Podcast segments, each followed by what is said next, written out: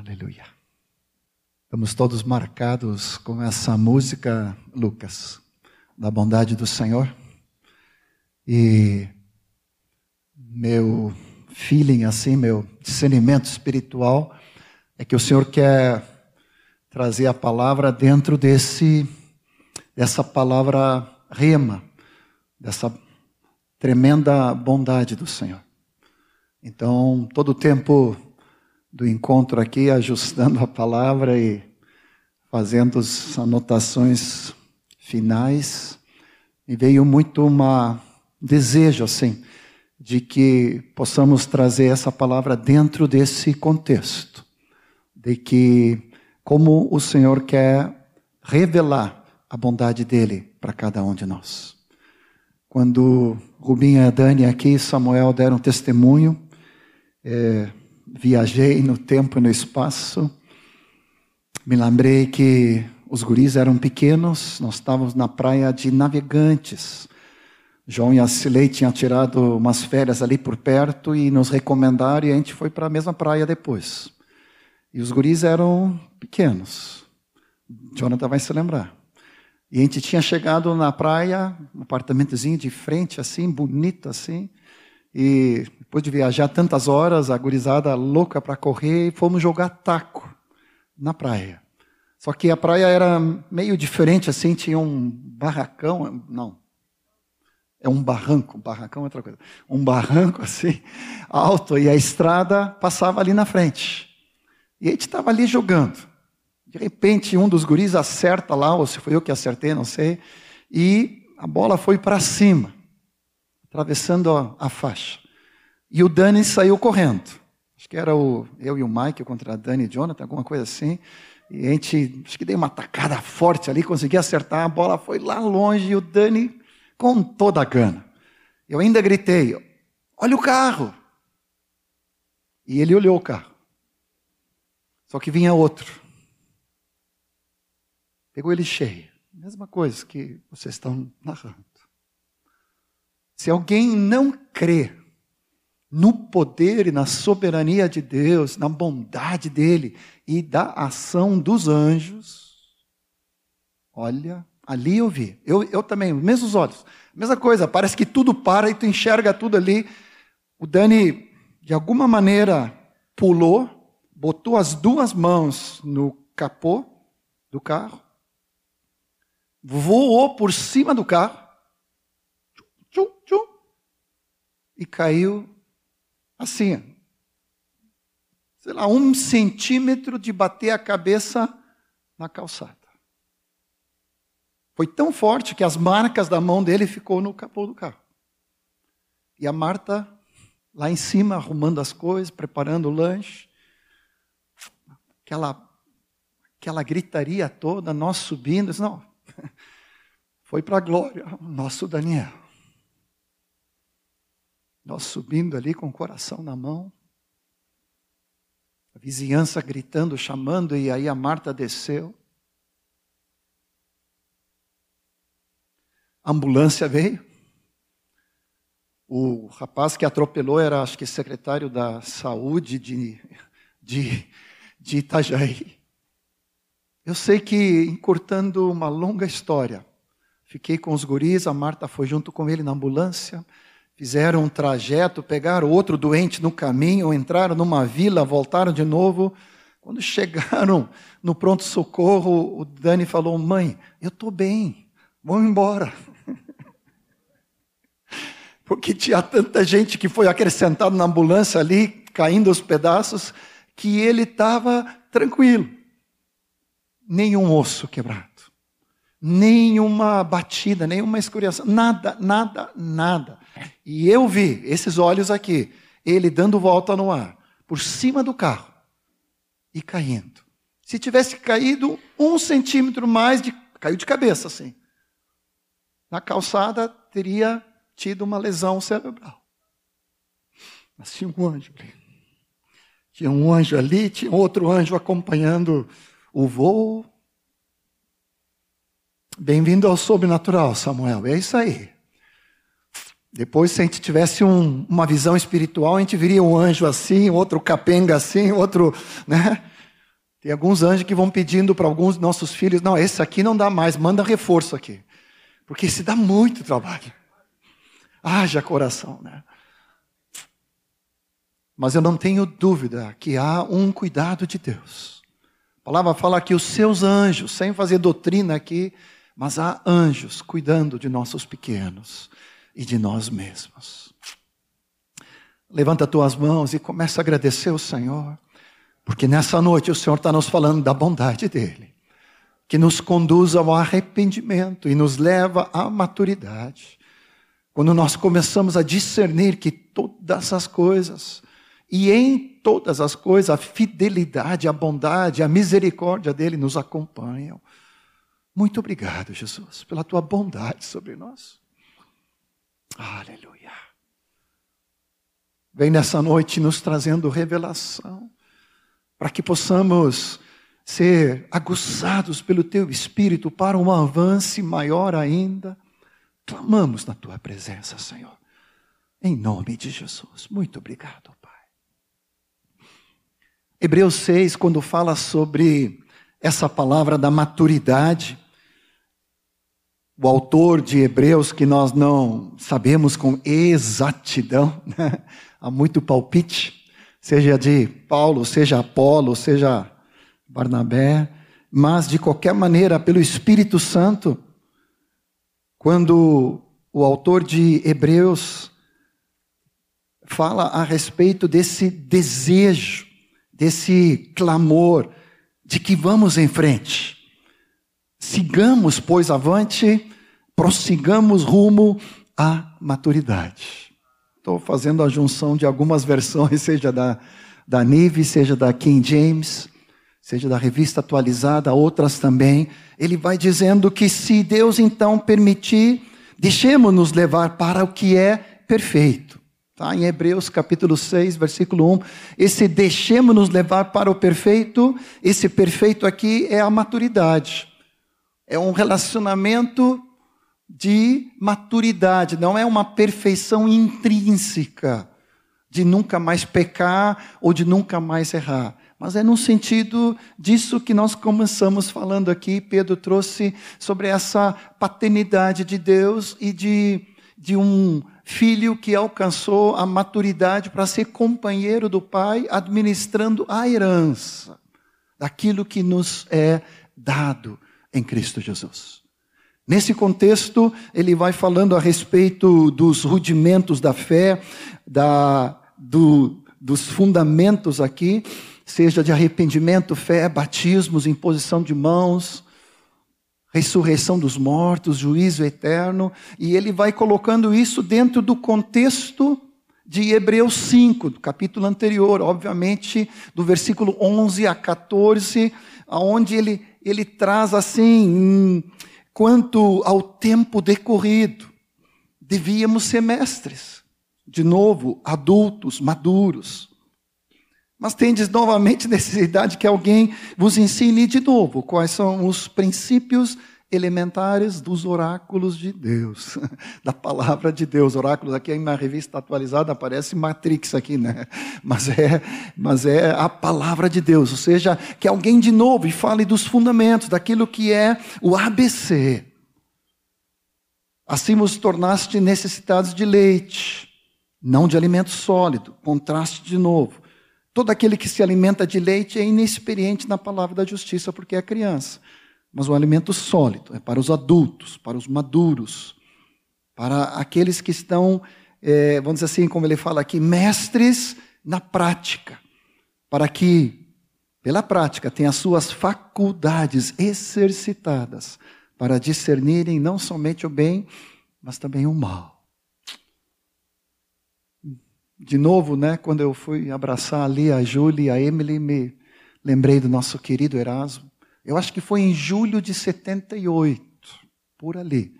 Não era nem nascidos a maioria de vocês, mas o Erasmo nos adotou. Um bando de garotos. Tinha meus 19 anos. Aí já tinha uma experiência com Deus, uma experiência com o Senhor, mas nunca tinha visto esse texto de Hebreus sobre fundamentos. Nunca tinha sido fundamentado. e o querido Erasmo, Gelsa Amada, nos adotaram, nos discipularam, nos fundamentaram. E se hoje estamos nesse serviço como pais, é porque alguém olhou para nós e viu que havia no nosso coração, no nosso espírito, um depósito de Deus que valia a pena a ser investido. Uma visão de fé, uma visão de, de perceber do Senhor a herança que poderia e deveria ser alcançada para administrar como filho maduro diante de Deus. Então, quando nós estamos falando de maturidade, é um processo. É algo que é alcançado por um caminhar diante do Senhor.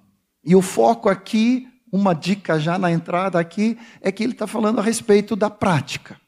Está falando do exercício contínuo. Ele está falando das faculdades exercitadas. Quando nós falamos aqui de mestres, de adultos e de maduros, não é conhecimento teórico, intelectual ou teológico. Nós estamos falando de prática. Estamos falando de exercício, de faculdades espirituais exercitadas, obviamente pelo conhecimento, mas conhecimento aplicado, praticado, desenvolvido e transmitido.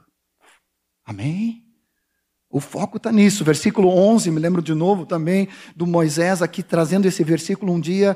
A esse respeito, 5,11, tenho muitas coisas a dizer, difíceis de explicar. Por quê? Porque vos tornastes tardios, lentos em ouvir e em praticar.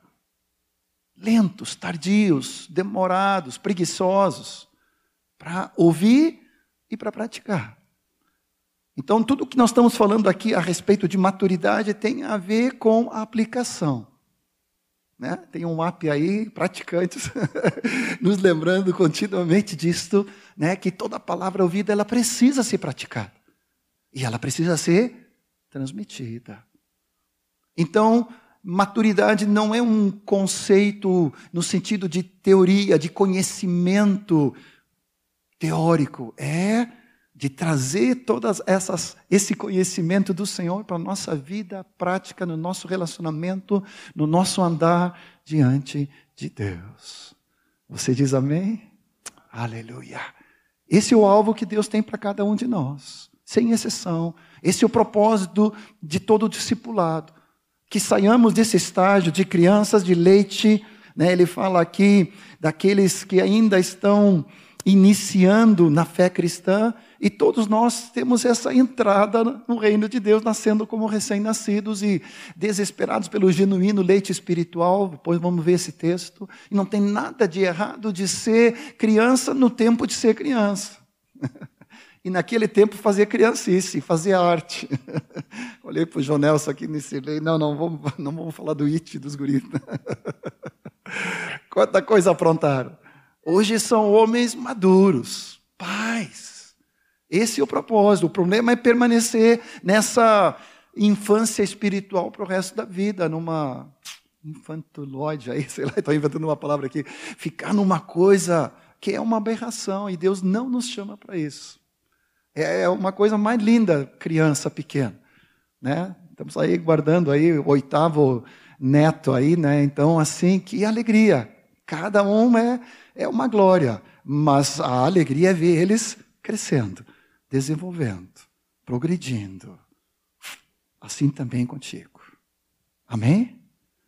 Quero te desafiar bastante nessa noite, para que cada um de nós possamos tomar uma postura. Você quer colocar o teu, a mão no teu coração e dizer: Senhor, eu quero crescer. Eu quero alcançar maturidade. Eu quero ser filho maduro. Aleluia filho adulto, filho pai e mãe espiritual. Em nome de Jesus. Eu quero ter essa, esse foco na prática, do exercício, do trabalho, da aplicação de todo o conhecimento que tu me dá, Senhor. Em nome de Jesus. Quem me conhece sabe que eu gosto muito de corrida. e de caminhada. Jonathan me desafiou aí para ver se, se em novembro a gente consegue fazer uma meia maratona. Já fiz duas vezes. Mas não sei se agora, nessa altura do campeonato, consigo. Mas vamos lá, vamos, estamos treinando aí para chegar lá. Eu tenho um aplicativo né, no celular é, do Runkeeper que mede tantas as, as corridas, né, os exercícios. E outro dia eu estava olhando, estamos chegando nos 7.700 quilômetros. 7.700 quilômetros. Deu em torno de 1.400 exercícios, que eu registrei, que eu às vezes não registro. Não comecei a registrar nesse ano, claro, não é desse ano. Esse ano eu só fiz mil quilômetros. Tá? Exercício pela prática, diária, contínua. Quando eu consigo fazer meus 10 quilômetros por dia, eu disse, não, hoje o dia não foi perdido. Já valeu. E quando tu consegue fazer ainda num solzinho gostoso, oh Senhor. Agora, se tem uma gana para isso, quanto mais uma gana espiritual que é muito mais importante, porque o exercício físico para pouco é proveitoso, mas a piedade, diz Timóteo, é para toda, para toda a eternidade. De novo, tudo que nós estamos falando aqui é para trazer prática. O ensino recebido é para ser vivido. O ensino vivido e praticado é para ser transmitido. Amém? Consegue repetir isso comigo? Todo ensino de conhecimento é para ser vivido, praticado. Vamos lá, vamos lá. É para ser vivido, para ser praticado. E é para ser transmitido. Vem comigo para um texto de Colossenses 2, que, que nos dá umas cinco, seis dicas ali, que eu quero repartir contigo.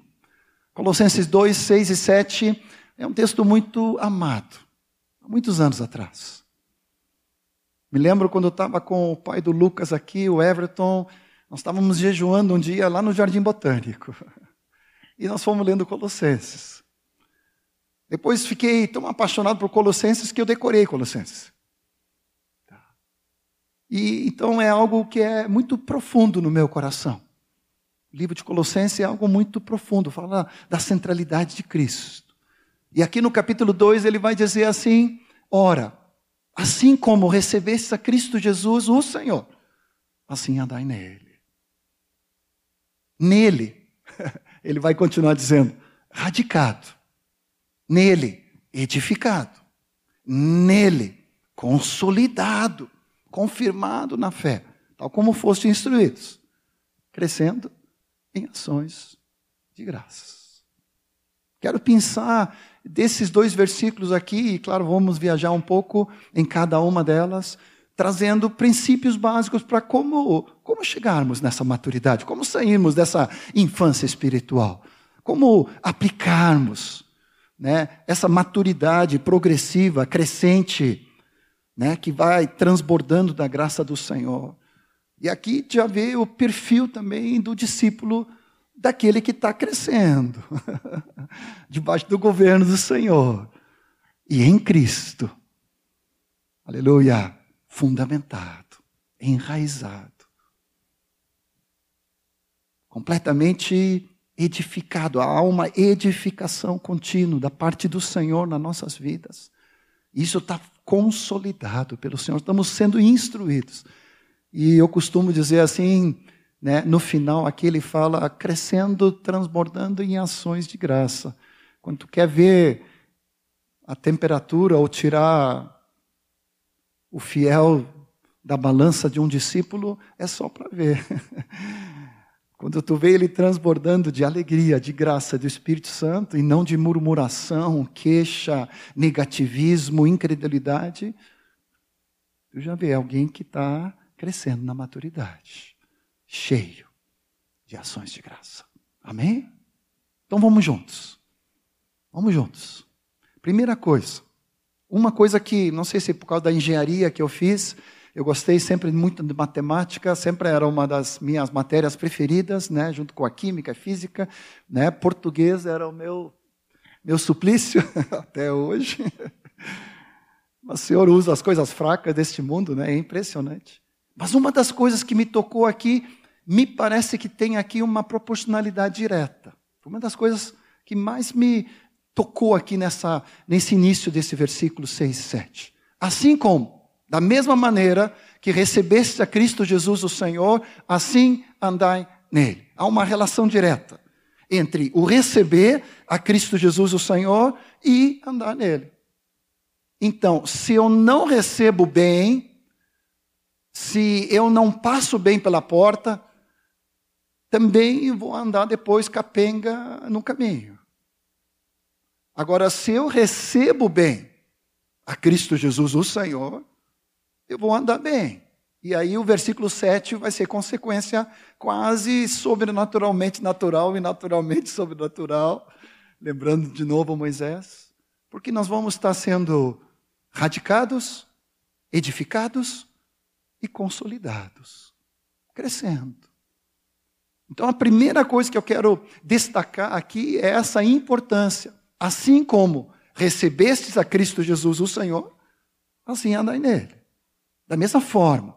E esse andar, no original, significa não só um andar, mas significa um viver. A vida como um todo, inteiro. Tudo que nós somos e, né, e sonhamos e queremos, tudo isso está dentro deste andar e viver. Então, assim como da mesma maneira que recebemos a Cristo Jesus, o Senhor, assim nós vamos andar nele. Então, primeira coisa, essa proporção. Por isso que discípulos bem-nascidos, e aí lembramos da palavra do Moacir, né? alguns de vocês já conhecem, quem não conhece tem que ir atrás, acho que está na hora dele ministrar de novo essa palavra. Bem-nascidos, nascidos do alto, nascidos por vontade de Deus, como vamos ver o texto, então há uma relação direta, uma proporcionalidade. Da mesma forma que eu recebo a Jesus Cristo o Senhor, assim eu vou andar nele. Aleluia. E aí o resultado vai ser maturidade. Nessa continuidade, então, como é que eu recebo a Cristo Jesus o Senhor e o que é esse essa importância do senhorio de Cristo na minha vida.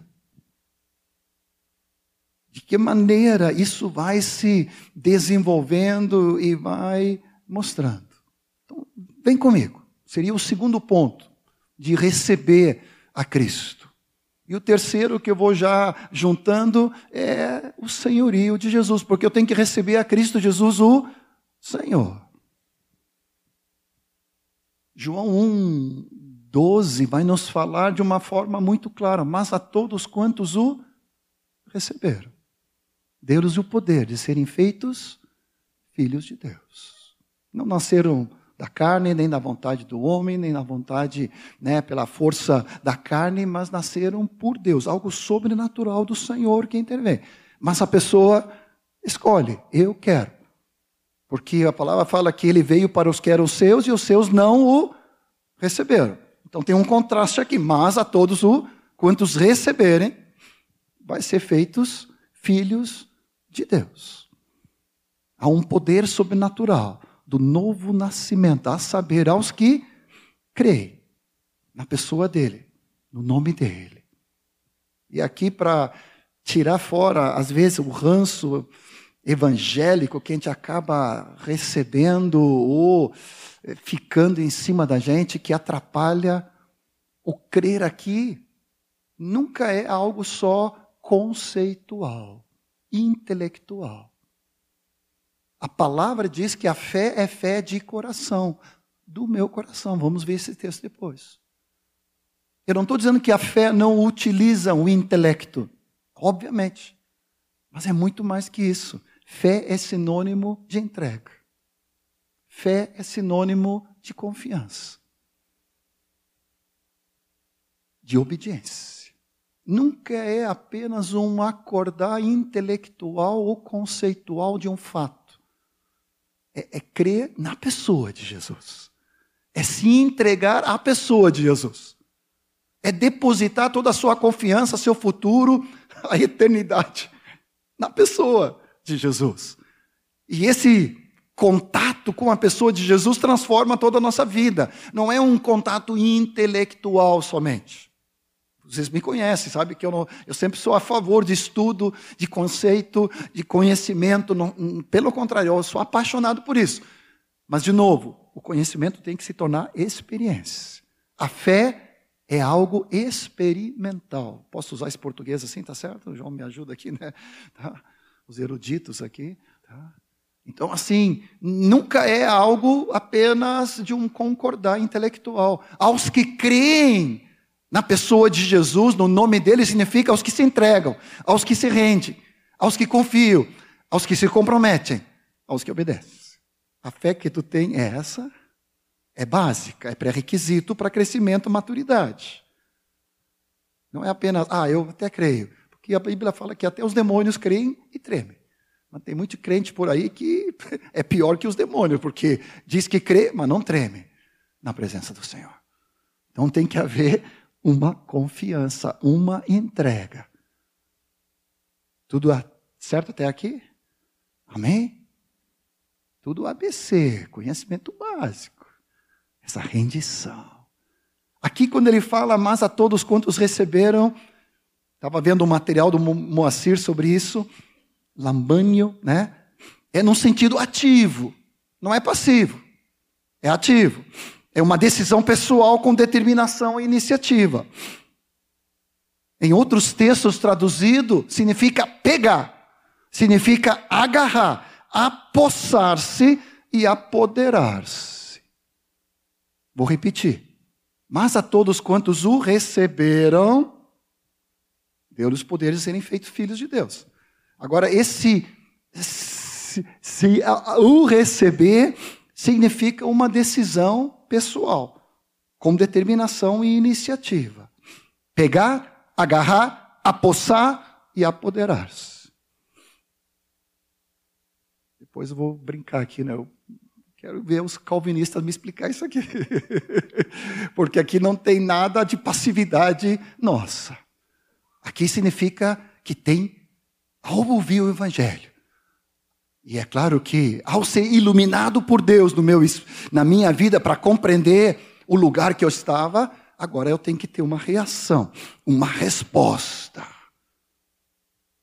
Ah, se Deus quiser, me salva. Não, não, não. Ele, ele quer que todos sejam salvos. Agora eu preciso da resposta à proclamação do Evangelho. Você está entendendo? Amém? Pecar agarrar, decidir, dar resposta ao Senhor. Eu me aposto, mas a todos quantos o receberam, deu-lhes poder para sermos feitos filhos de Deus. É o Senhor que nos transforma. É obra do Espírito. Aleluia. A iluminação é obra de Deus. O evangelho da nossa salvação é ele que nos toca. Ah, mas eu tenho que dar essa resposta ao Senhor. Agora, se tu associa esse texto de João 1,12 com Atos 16, 31. É do, daquele texto do carcereiro. Aquele texto, ele pergunta: o que, que eu faço para ser salvo? E aí, Paulo, né, recém-liberto da, da prisão ali, junto com Silas, eles proclama o evangelho para aquele carcereiro e toda a sua casa, e ele diz: creia no Senhor Jesus, e será salvo tu e toda a tua casa. Às vezes a gente vai lendo rapidamente e diz: não, apenas crê. Só que tem um adicional aqui: crê no Senhor Jesus. Por isso que o receber é receber o Senhor Jesus.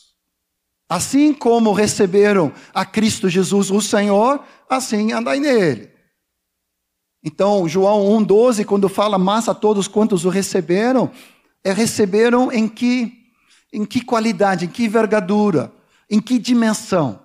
Nós precisamos receber a Cristo Jesus, o Senhor. Na minha época ainda não tinha o livro do Jorge Michan, Jesus Cristo é o Senhor em português, só tinha em espanhol. Eu tinha uma, uma relíquia lá, até hoje eu tenho. E eu fui lendo, naquela época, meu espanhol horrível, não sabia quase, mas como é muito semelhante ao português, a gente vai se defendendo e eu fui revisando e eu fui eu fui traduzindo e fui resumindo todo aquele livro do, do Jorge. Até hoje eu tenho aqueles papiros, hieroglifos. E aquele lá tomou meu coração, porque eu vim de um contexto eh, assembleiano onde dificilmente se falava algo sobre Jesus Cristo é o meu Senhor. Que não se cantava, não que não se expressava algo sobre isso, mas o entendimento de que, que isso significava passava batido. Eu conhecia o meu, meu Jesus Salvador, meu Jesus amado, curador, né, que me abençoava, que me libertava, me curava, mas o, o render-se a Jesus Cristo, meu Senhor, era matéria nova. E até hoje eu comecei a fazer ali, Jesus Cristo é o meu Senhor, meu Kyrios, né, a palavra em, em grego, ele é o meu amo, Ele é meu dono, Ele é o meu rei, Ele é meu patrão, meu proprietário, Ele é the big boss, Ele é chefe. Como se não bastasse, Ele é soberano. Ele é o Rei dos Reis, Senhor dos Senhores. Ele é a máxima e indiscutível autoridade.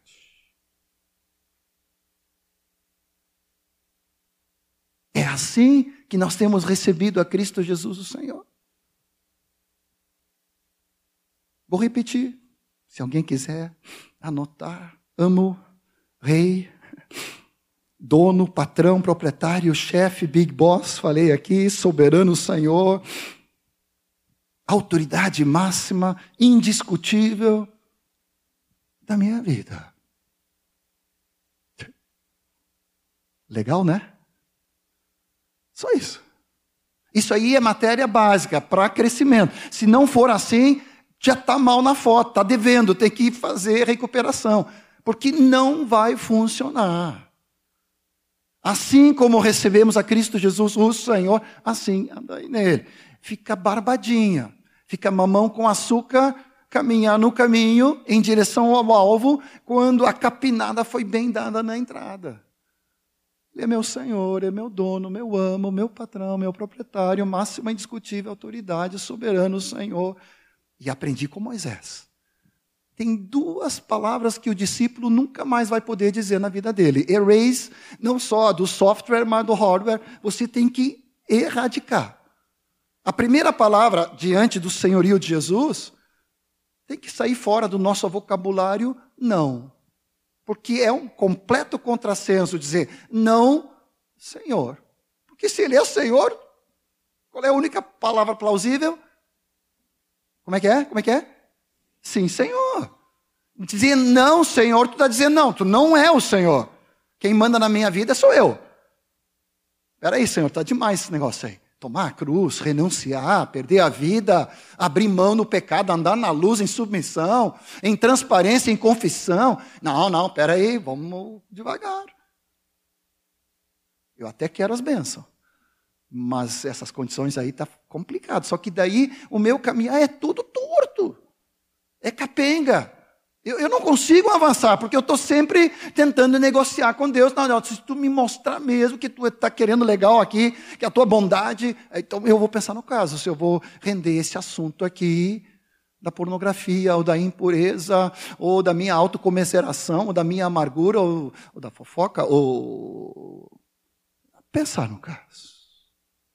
Tu está entendendo? Então a primeira palavra que nós temos que erase é não. A segunda palavra é mas. Aprendi com Moisés. Aí, cada vez que eu ia argumentar com Deus, mas, eu disse, aí não posso usar mas. Tem que achar um sinônimo aqui. Mas não adianta, não é questão de português de novo, é uma questão de coração. Então, como me ajudou isso? Porque quando tu tem um mas, tu tá cheio de explicação, Senhor, mas hoje está frio, hoje está quente, estou cansado. O Senhor diz, não, não. O não e o mas, faz assim, ó, erase. Faz assim, ó, apaga, apaga, apaga, apaga, apaga aqui, apaga aqui. Apaga. Só eles não, vocês também, né? Vamos apagar aqui. Senhor. Olha, teve uma localidade que eu ministrei sobre isso para os adolescentes jovens, os pais depois vieram agradecer. Porque agora eles pediam filho, eles faz isso. Hum, daí eu, fi, eu não posso mais dizer não e não posso dizer mas. Sim, pai. É para agora, pai. Claro, agora. Eu, os pais, assim, fiquei no ibope ali com os pais. Não sei se com os adolescentes, mas com os pais. Olha, porque nossos problemas estão resolvidos, né? Porque agora não tem mais não e não tem mais mas. Amém? Está entendendo as dicas? Quero ser muito prático. Quando eu estava nesse estudo, eu fiquei pensando assim, mas quantas vezes estatisticamente isso aqui vai funcionar? Deixa eu olhar. Comecei a ver, claro, não contei tudo, usei, usei os lexicon, né, e, e os comentários. Sabe quantas vezes tem Deus é Senhor no Velho Testamento, usando todas as palavras, Adonai, El Shaddai, né, Yahvé e tudo? Sabe quantas vezes se repete no Velho Testamento? Seis mil vezes. Seis mil vezes. Parece uma catequese, uma repetição para ver se a turma se flagra. Aí olhei no novo, agora no novo vai ser pouquinho. 700 vezes no Novo Testamento. Jesus Cristo é o Senhor. Deus Pai é o Senhor. Jesus Cristo é o Senhor. Aí eu disse, mas agora vai ser interessante. E Salvador. Descobri para minha surpresa que no Velho Testamento aparecia 36 vezes. Não tem nada de errado.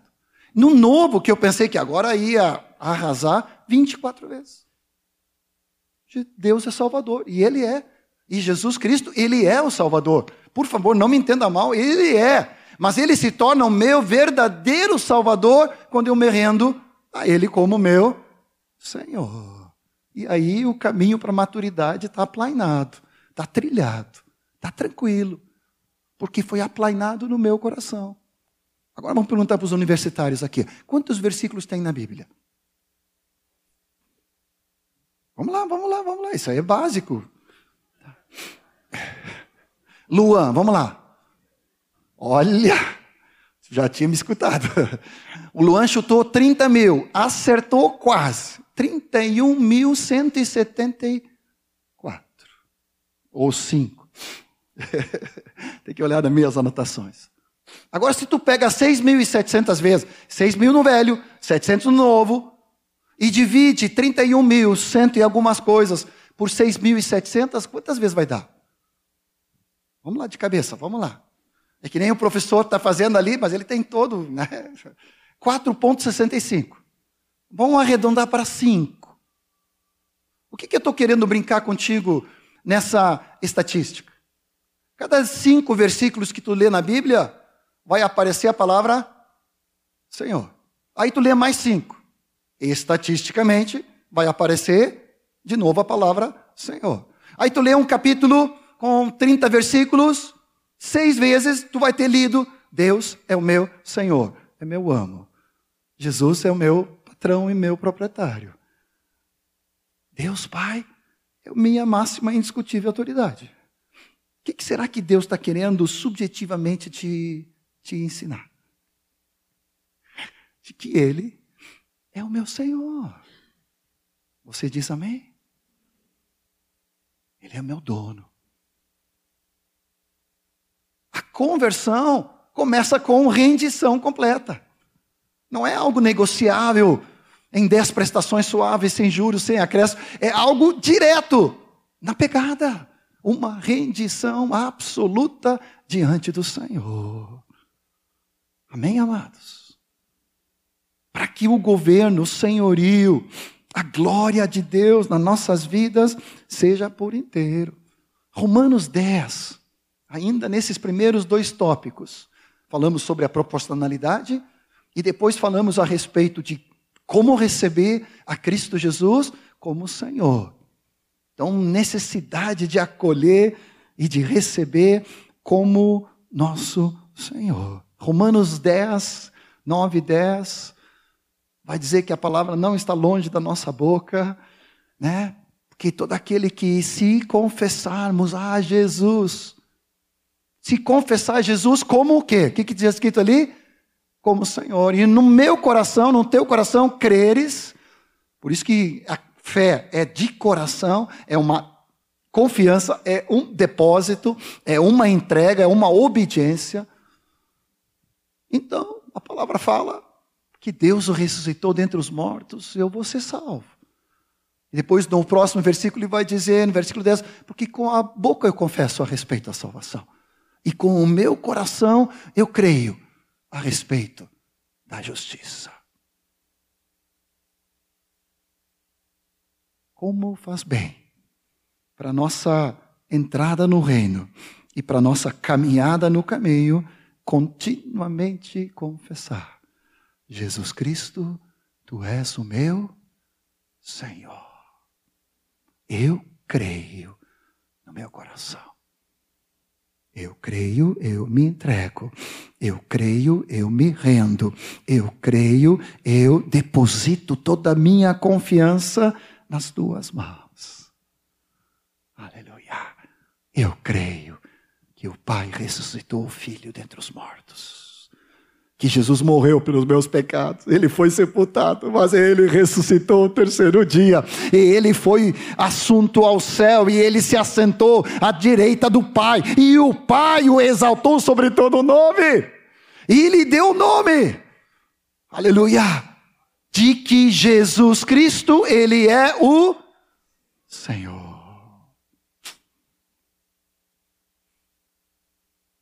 Me lembrei aqui de um episódio de Jesus com Zaqueu.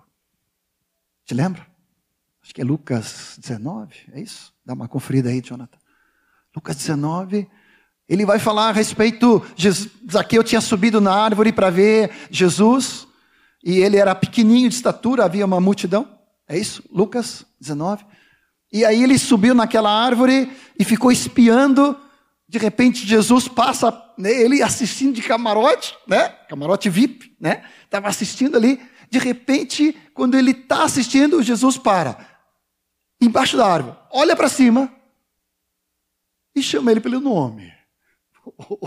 É brincadeira, né? Quem entregou Zaqueu? Não sei. Só o Espírito Santo. E aí Jesus falou o quê? Desce daí depressa porque eu quero ir para a tua E o Zaqueu desceu correndo, né, doido ali, Senhor Jesus, o Messias, vá para minha casa. Ele chega correndo, espaforido, entra porta dentro, e aqui, estou brincando, né? Porque eu não sei o nome da dona Zaqueia. Eu não sei o nome dela, mas ela disse: Mas que isso, homem? Olha, tira o sapato, está sujando tudo que eu limpei aqui.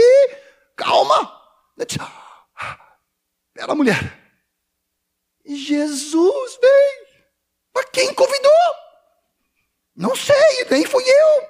Mas ele vem. E vem com os doze. E a mulher olhou para ele e disse: Mas que isso, homem? Quem manda aqui nessa casa? Aí o Zaqueu botou o rabo nas pernas e disse: Até aqui era tu. Até hoje era você, provavelmente. Mas a partir desse dia, é Jesus. E ele botou panquete, colocou a mesa e começou a se arrepender. Ele disse: se de alguém eu defraudei, se alguém eu roubei, se alguém né, enganei, eu quero dar, restituir. Três, quatro, cinco vezes mais. Aí o Senhor olha para ele: hoje houve salvação nessa casa.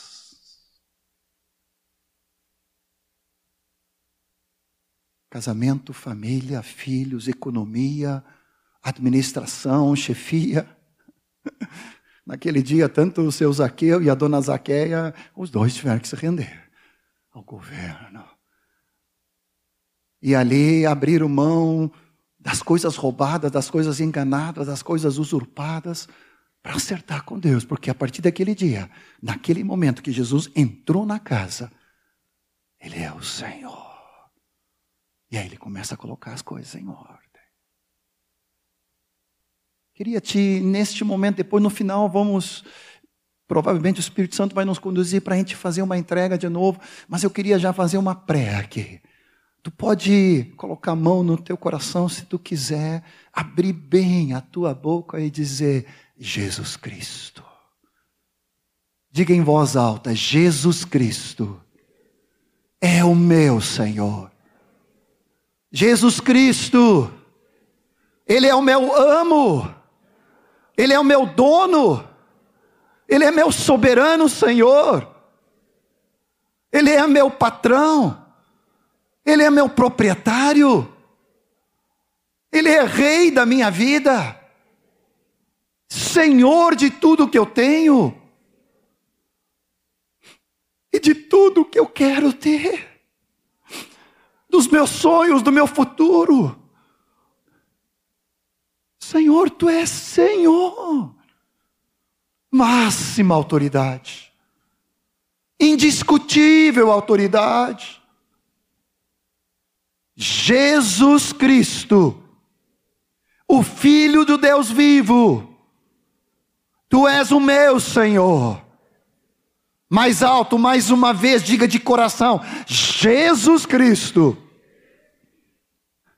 o Filho do Deus vivo, que morreste naquela cruz por mim, foi sepultado, Deus o Pai te ressuscitou, e hoje tu estás sentado no trono, no trono do universo no trono das galáxias, mas também no trono do meu coração. Eu me rendo a ti.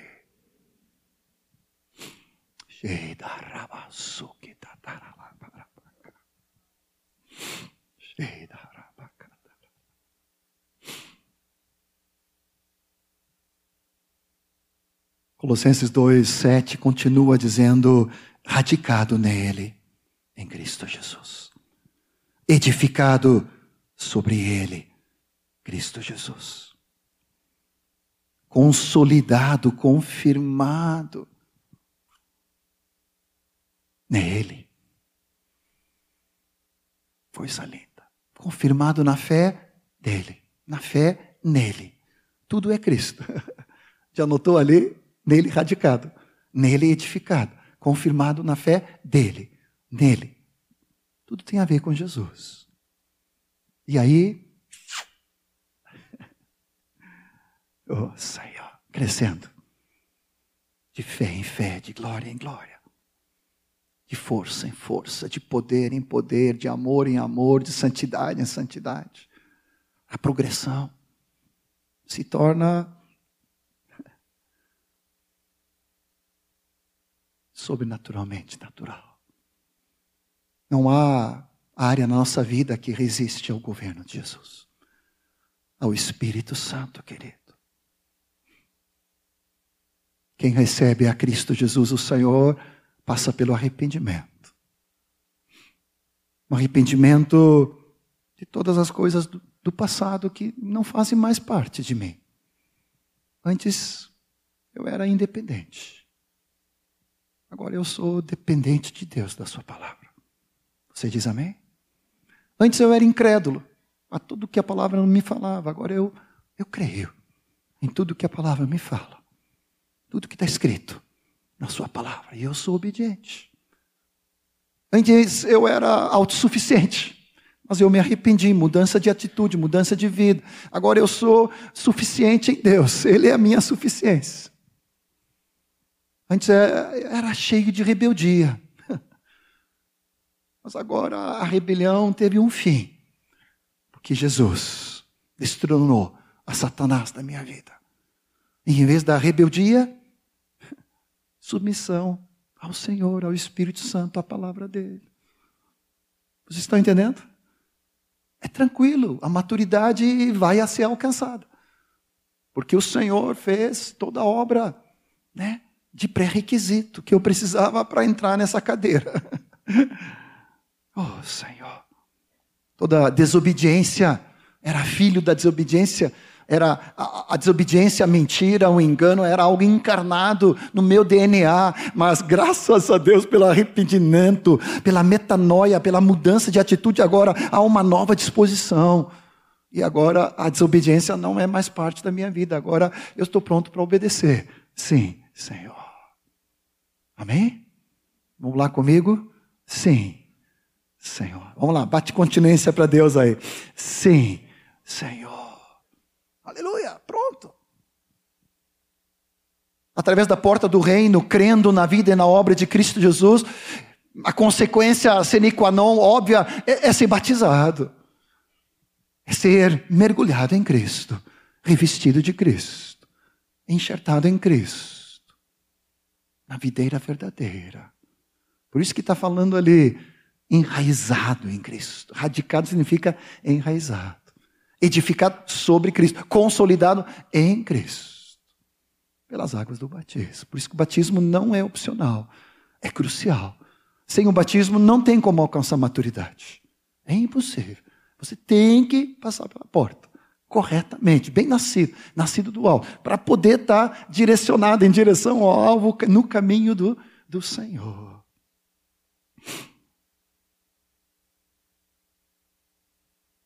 revestido, enxertado, mergulhado, tingido, submerso, identificado em Cristo Jesus. E se não bastasse, o Espírito Santo vem habitar em ti. E junto com o batismo, o batismo no Espírito, onde tu és saturado completamente saturado da presença do Espírito Santo, que vai se tornar teu mentor. teu treinador, teu paráclito, que vai te treinar todo o tempo, toda hora. Foi dado pelo Senhor para que possamos alcançar a maturidade.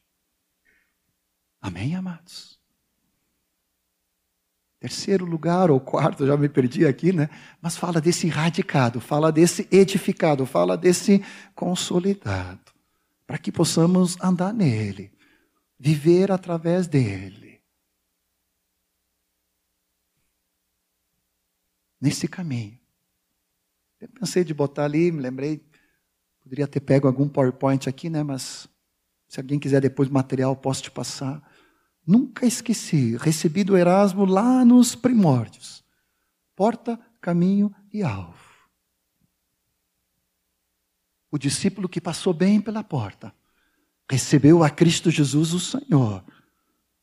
Passou pelo arrependimento e fé foi mergulhado em Cristo, identificado com a sua morte, mas também identificado com o poder da sua ressurreição, cheio do Espírito Santo. Ah, ele está norteado em direção ao propósito, para viver tudo aquilo que o Senhor tem para a nossa vida, caminhando firmemente para o alvo. Um dos versículos que recebi ali nos primórdios, que até hoje me leva a, a um profundo quebrantamento é Filipenses 3, 12 a 14, falando de que eu fui conquistado por esse propósito. Uma coisa faço. Deixando as coisas que para trás ficam, eu vou avançando para aquilo que está diante de mim, a perfeição. Fala no versículo 15. Se tu é um discípulo que passou pela porta, Todos nós que somos perfeitos, volta ali para 12 a 14.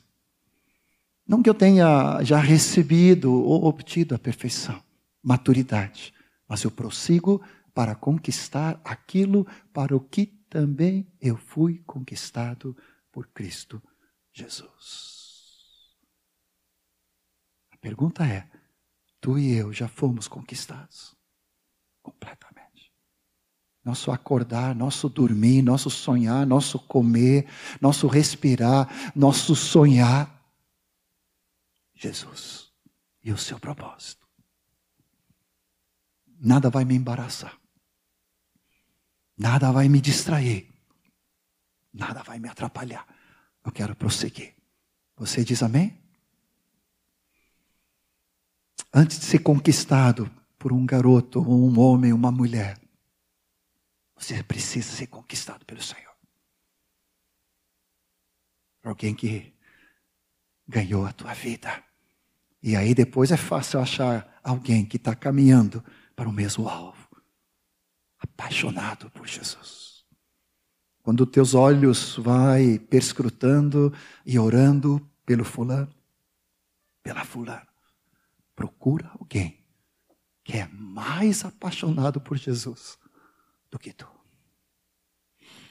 Busca alguém que amará mais a Jesus do que a ti.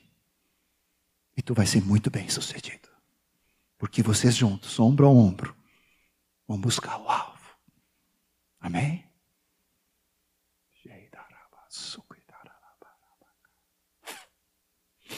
Não negocia, não rebaixa o padrão, não diminui. Não, não. Tem que ser alguém apaixonado, totalmente doido por Jesus.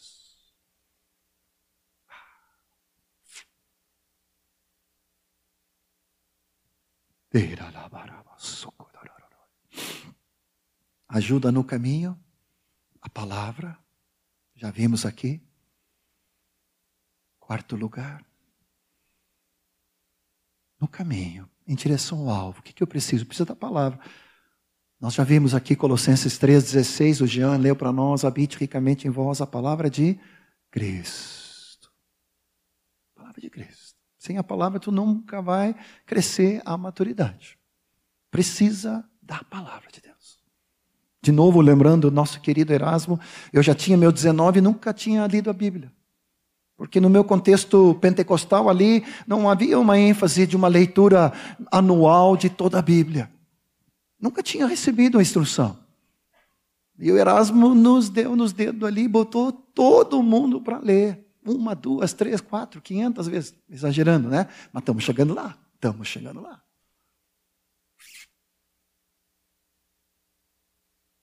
Salmo 1, quando fala sobre isso, bem-aventurado o homem que tem as suas raízes junto às correntes das águas, que medita na lei do Senhor dia e noite.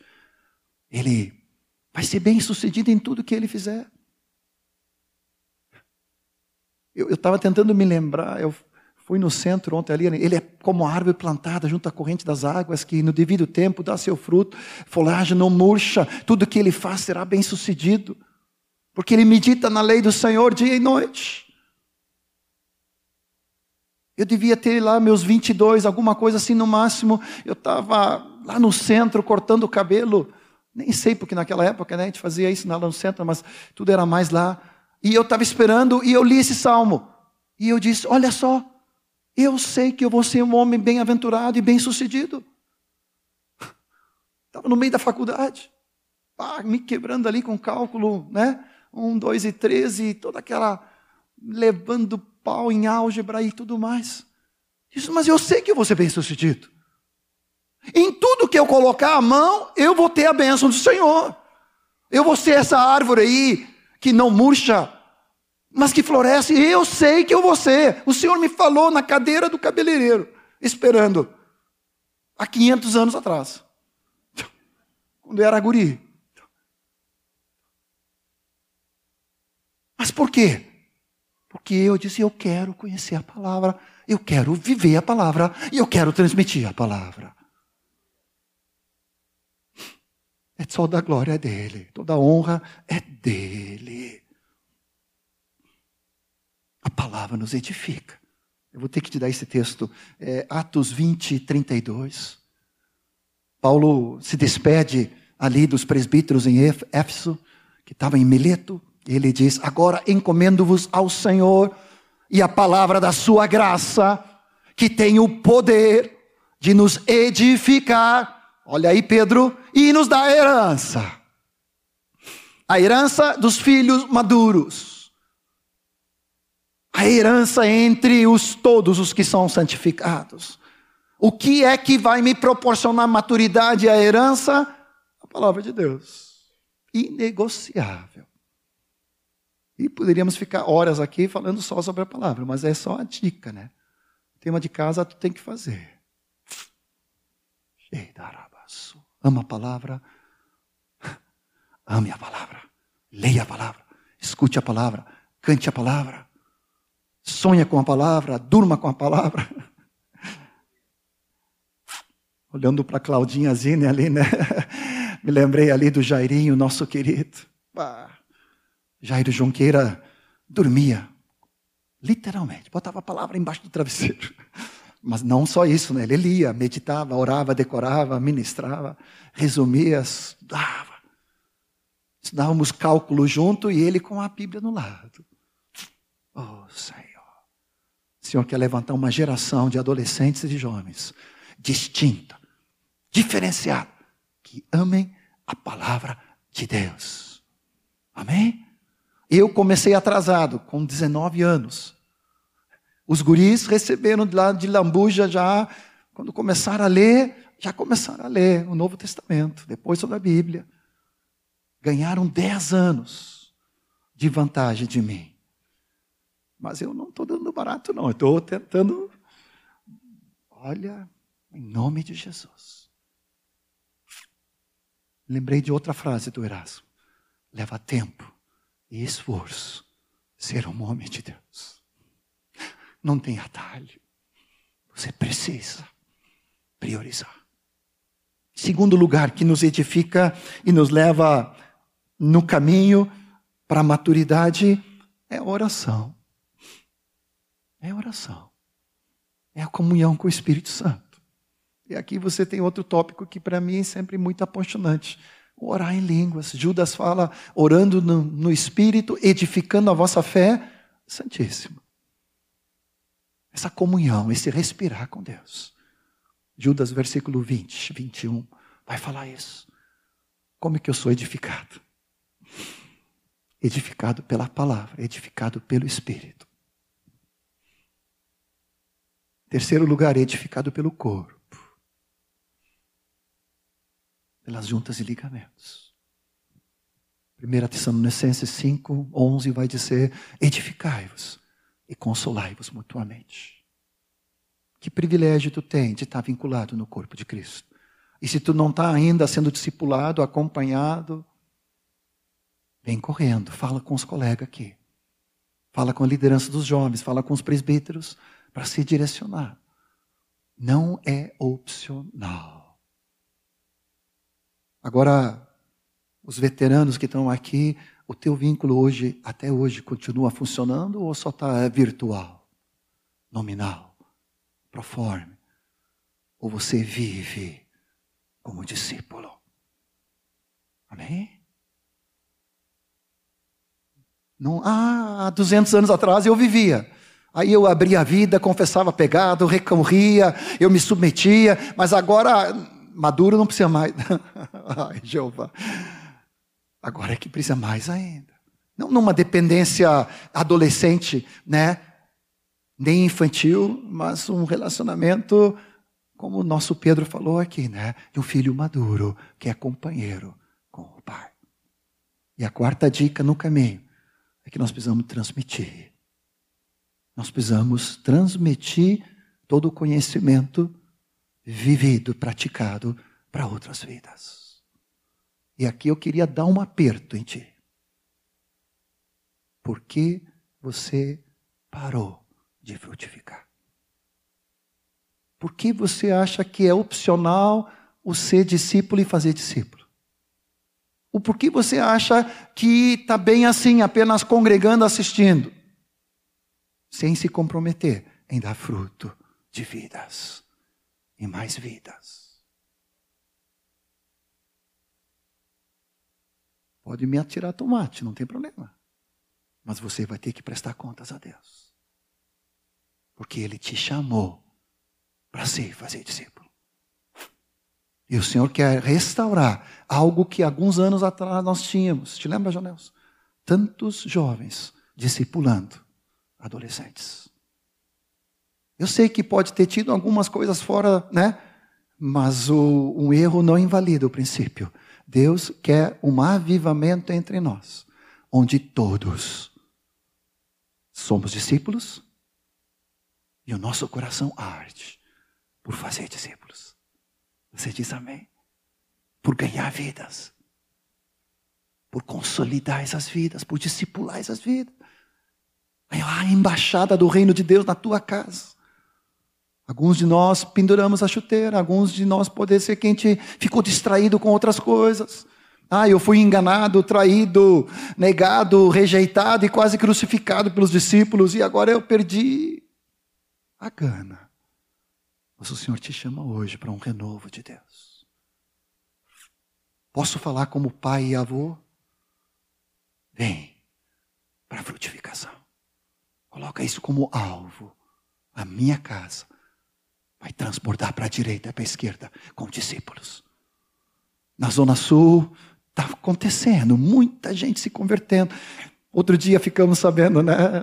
Que, que alegria, teu pai, Jean, depois de quantos anos de oração? Treze anos de oração. Aleluia. Vi a filmagem, o, o Japa me mostrou na oração de quinta-feira três cânticos e vai dar três vidas e muitas vidas. Você diz amém? Você almeja alcançar maturidade? É inegociável o transmitir o conhecimento, a vida. Não tem atalho, bypass. Você precisa receber, viver e transmitir. 1 João 2, 12 a 14 vai dizer que, filhinhos, jovens e pais. O propósito da vida é você se tornar pai. Tudo isso vai redundar dessa instrução, nesse discipulado que nós estamos recebendo em ações de graça, transbordando de alegria. Outro dia estávamos na casa do Otto e da Sharon. A gente não, não acho que a gente não, não, não aguentou esperar o batismo daqui a dois domingos, né? Mas o João e a Vanessa se batizaram lá. E muitos de vocês estavam aqui, juntos. O It, né? o Merker, tantos de vocês. Tantos participaram. Felipe, né? Mas como foi bom. Como foi bom, João respirar, bebê novo, trocar as fraldas, conduzir pela porta, ministrar o nosso irmão Folder, ministrar, aleluia, ali o propósito eterno e trazer em Adão e em Cristo a vida e a obra, a porta do reino. Ah, que coisa mais boa!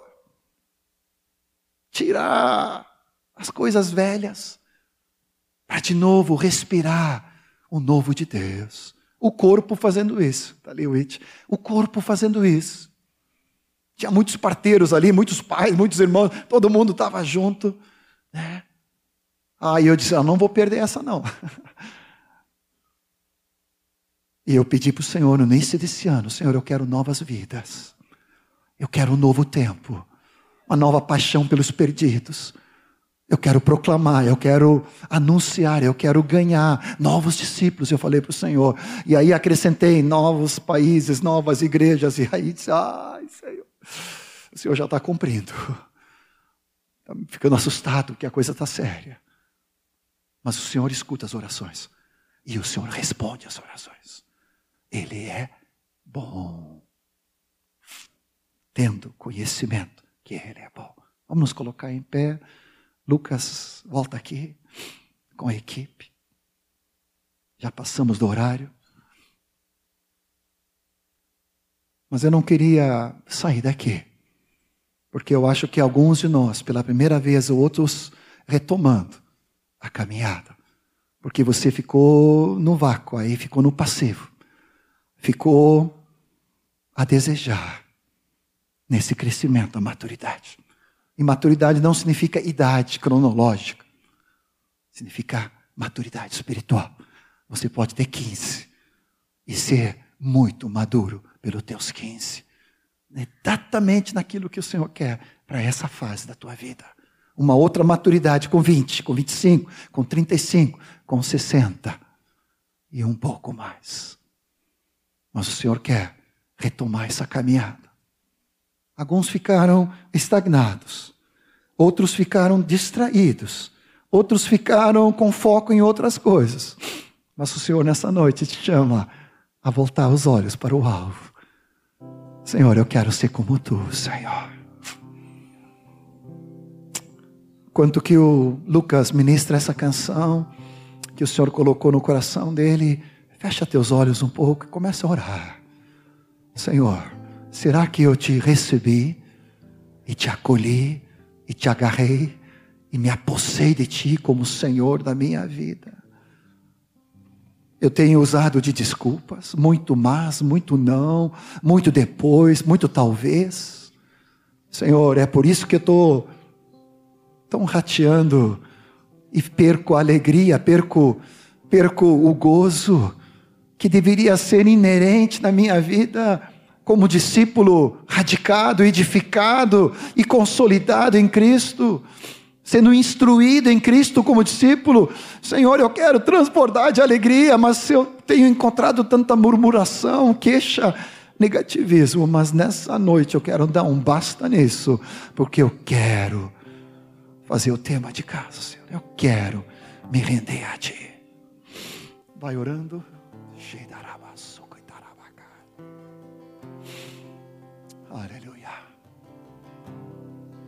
Quanto mais te conheço, Jesus, meu Senhor, mais desejo eu tenho de viver teu grande amor. Quanto mais eu te busco, Espírito Santo, mais a vida de Cristo é expressa em mim. Eu quero mais, muito mais muito mais, muito mais. Mais, muito mais, muito mais, muito mais. Me leva mais além, faz algo novo em mim, uma nova oração derrama revelação. Eu sou teu servo, quero te ouvir.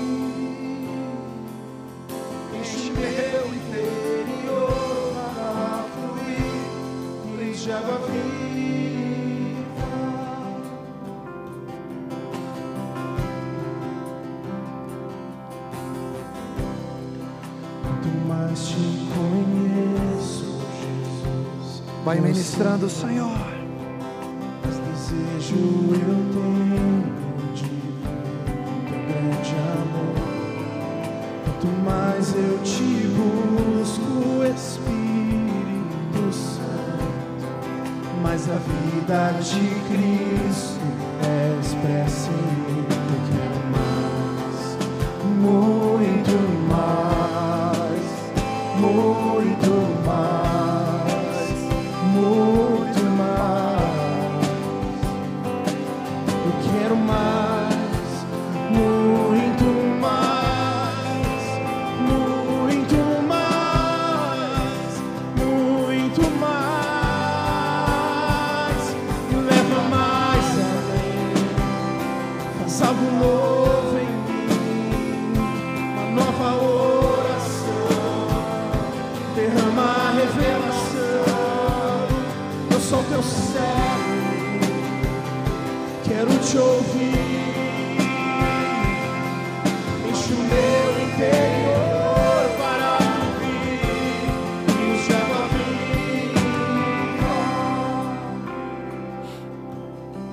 já estão se ajoelhando voluntariamente no seu lugar, espontaneamente debaixo da carga da palavra.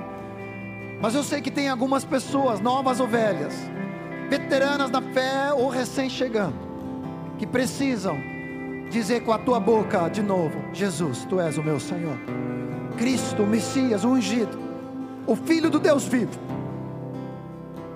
Senhor, eu preciso retomar o caminho à maturidade. E eu quero começar com esse pré-requisito, assim como recebemos a Jesus como Senhor, assim eu quero andar, andar com firmeza na tua presença. Sai do teu lugar, sem qualquer tipo de constrangimento, nós estamos em família, os irmãos estão aqui para te impor as mãos, para mandar os demônios embora, para tu ser liberto, livre, de dentro, de fora, de qualquer amarra que possa te impedir. Vem correndo, vem correndo, é contigo mesmo. O Senhor sabe, o Senhor está to tocando. Tem muitas vidas, vem, vem, vem te ajoelhar, vem te prostrar, vem dizer: Senhor, eu quero nessa noite retomar a corrida, em nome de Jesus. Pode vir, tem mais gente adolescente que nunca se entregou ao governo e ao senhorio de Jesus, tem crescido numa religiosidade, mas não tem confessado Jesus. É o meu Senhor, sobre todas as mídias, sobre todos os meus sonhos, meu futuro, meu casamento, faculdade, meus sonhos, meus planos. Nessa noite eu rendo tudo a Ti, Senhor, quero mais. Vem, vem correndo, vem correndo. Essa noite é noite de conversão, é noite de rendição. Obrigado, Jesus. Tem mais ainda. Pode vir. Muito mais. Muito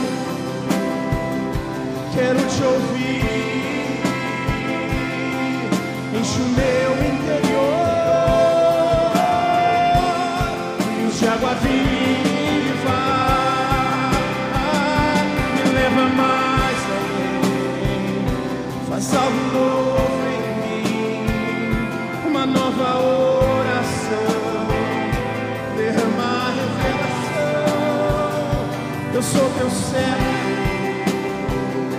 quero te ouvir, enche o meu viva.